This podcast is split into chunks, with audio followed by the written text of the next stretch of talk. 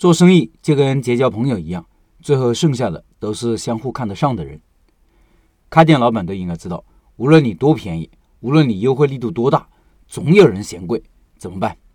说说我的看法。第一，你对自己的定价有明确的认识，是便宜了还是贵了，你自己心里要有数。任何产品的定价都要深思熟虑，背后有逻辑支撑。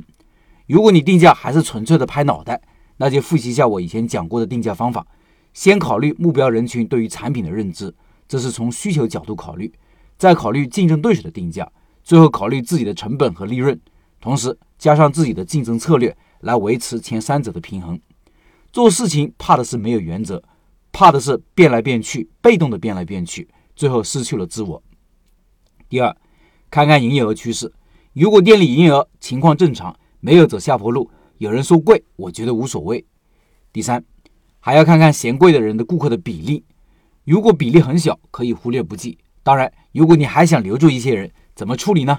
我们的做法是鼓励顾客充值。我们充值活动长期都有，充了值，顾客享受了优惠，我们也留住了顾客。还可以给顾客解释为什么这么定价，说出比别人贵的原因。如果可以，你还可以推出低价产品，给价格敏感的顾客推荐低价的产品。当然，这一点要看情况而定。如果顾客依然是不理解怎么办？买卖自由，你嫌我贵不买就是了，我又不强迫你买。我们不要想着让每个人都满意，那是不可能的事情。要主动的舍弃一部分人，主动舍弃这些人，意味着低质量的顾客会越来越少，你就有更多的时间来服务高质量的顾客。高质量的顾客给你带来的利润是更高的，长此以往，你的利润也会越来越高。以上是我的做法，下面是社群里串串店玉老板的做法。他说。有不少顾客说我们家串串有点贵，我也曾经一度纠结要不要调整价格，最后想来想去，还是要坚持现有的定价，荤素六毛。确实，也有很多走极致性价比路线成功的店铺。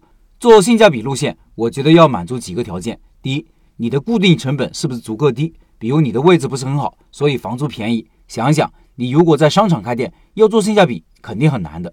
第二，你的品类受众广不广？受众广意味着目标人群多。你如果做大盘鸡这些特色菜品，走性价比路线肯定不现实。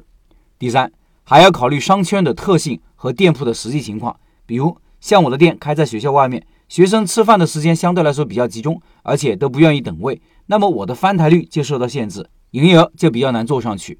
而且我们的店铺不是很大，餐位不是很多，综合考虑做性价比不太适合。那怎么解决顾客觉得我们家贵的问题呢？其实就是不断的去积累优质的顾客，愿意为品质买单的顾客，但这需要一个时间和过程。像现在就比较稳定了。如果顾客说你贵，你就调整价格，最后可能会失去这些优质的顾客。所以很多事情都需要坚持和积累，才能看到一个结果。